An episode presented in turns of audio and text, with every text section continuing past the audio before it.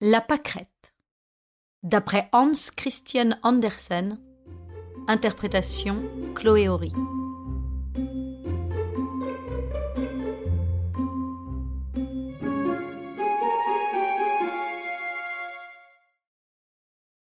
Écoutez bien cette petite histoire. À la campagne, près de la grande route, était située une gentille maisonnette vous avez sans doute remarqué vous-même. Sur le devant se trouve un petit jardin avec des fleurs et une palissade verte. Non loin de là, sur le bord du fossé, au milieu de l'herbe épaisse, fleurissait une petite pâquerette. Grâce au soleil qui la chauffait de ses rayons aussi bien que les grandes et riches fleurs du jardin, elle s'épanouissait d'heure en heure un beau matin, entièrement ouverte, avec ses petites feuilles blanches et brillantes, elle ressemblait à un soleil en miniature, entouré de ses rayons. Qu'on l'aperçut dans l'herbe et qu'on la regardât comme une pauvre fleur insignifiante, elle s'en inquiétait peu. Elle était contente, aspirait avec délice la chaleur du soleil et écoutait le chant de l'alouette qui s'élevait dans les airs. Ainsi la petite pâquerette était heureuse, comme par un jour de fête, et cependant c'était un lundi. Pendant que les enfants, assis sur les bancs de l'école, apprenaient leurs leçons, elle, assise sur sa tige verte, apprenait par la beauté de la nature la bonté de Dieu, et il lui semblait que tout ce qu'elle ressentait en silence, la petite alouette l'exprimait parfaitement par ses chansons joyeuses. Aussi regarda-t-elle avec une sorte de respect l'heureux oiseau qui chantait et volait, mais elle n'éprouva aucun regret de ne pouvoir en faire autant. Je vois et j'entends, pensa-t-elle. Le soleil me réchauffe et le vent m'embrasse. Oh, oh j'aurais tort de me plaindre. En dedans de la palissade se trouvait une quantité de fleurs roides et distinguées moins elles avaient de parfum, plus elles se redressaient. Les pivoines se gonflaient pour paraître plus grosses que les roses, mais ce n'est pas la grosseur qui fait la rose. Les tulipes brillaient par la beauté de leur couleur et se pavanaient avec prétention. Elles ne daignaient pas jeter un regard sur la petite pâquerette, tandis que la pauvrette les admirait, en disant Ah, comme elles sont riches et belles sans doute le superbe oiseau va les visiter. Et Dieu merci, je pourrai assister à ce beau spectacle. Et au même instant, l'alouette dirigea son vol, non pas vers les pivoines et les tulipes, mais vers le gazon, auprès de la pauvre pâquerette qui, effrayée de joie, ne savait plus que penser. Le petit oiseau se mit à sautiller autour d'elle, en chantant comme l'herbe est moelleuse. Oh. La charmante petite fleur au cœur d'or et à la robe d'argent. On ne peut se faire une idée du bonheur de la petite fleur. L'oiseau l'embrassa de son bec, chanta encore devant elle, puis il remonta dans l'azur du ciel. Pendant plus d'un quart d'heure, la pâquerette ne put se remettre de son émotion. À moitié honteuse, mais Ravie au fond du cœur, elle regarda les autres fleurs dans le jardin. Témoin de l'honneur qu'on lui avait rendu, elle devait bien comprendre sa joie. Mais les tulipes se tenaient encore plus roides qu'auparavant. Leurs figures rouges et pointues exprimaient leur dépit. Les pivoines avaient la tête toute gonflée. Quelle chance pour la pauvre pâquerette qu'elle ne puisse parler. Elle lui aurait dit bien des choses désagréables petite fleur s'en aperçut et s'attrista de leur mauvaise humeur. Quelques moments après, une jeune fille, armée d'un grand couteau affilé et brillant, entra dans le jardin, s'approcha des tulipes et les coupa l'une après l'autre. Oh, quel malheur dit la petite pâquerette en soupirant. Ah, voilà qui est affreux.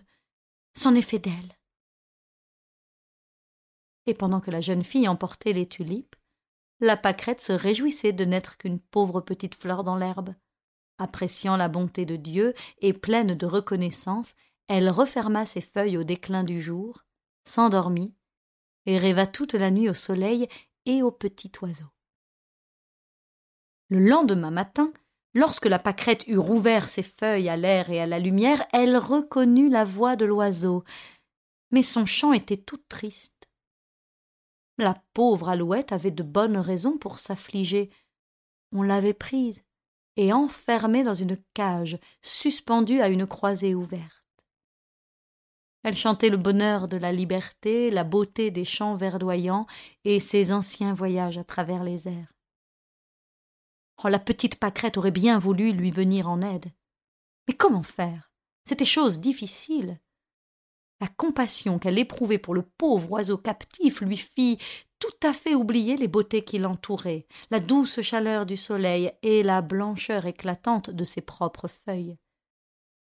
Bientôt, deux petits garçons entrèrent dans le jardin.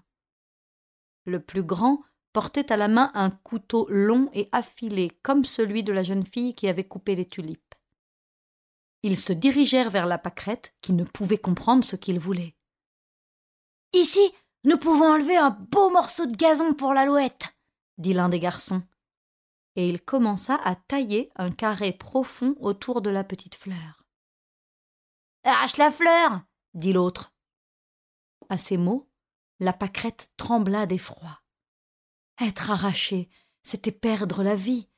Et jamais elle n'avait tant béni l'existence qu'en ce moment où elle espérait entrer avec le gazon dans la cage de l'alouette prisonnière. Non, laissons-la, répondit le plus grand. Elle est très bien placée. Elle fut donc épargnée et entra dans la cage de l'alouette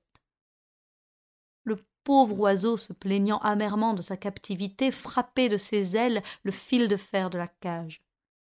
La petite pâquerette ne pouvait, malgré tout son désir, lui faire entendre une parole de consolation. Ainsi se passa la matinée. Il n'y a plus d'eau ici, s'écria le prisonnier. Tout le monde est sorti sans me laisser une goutte d'eau. Mon gosier est sec et brûlant, j'ai une fièvre terrible. J'étouffe. Hélas.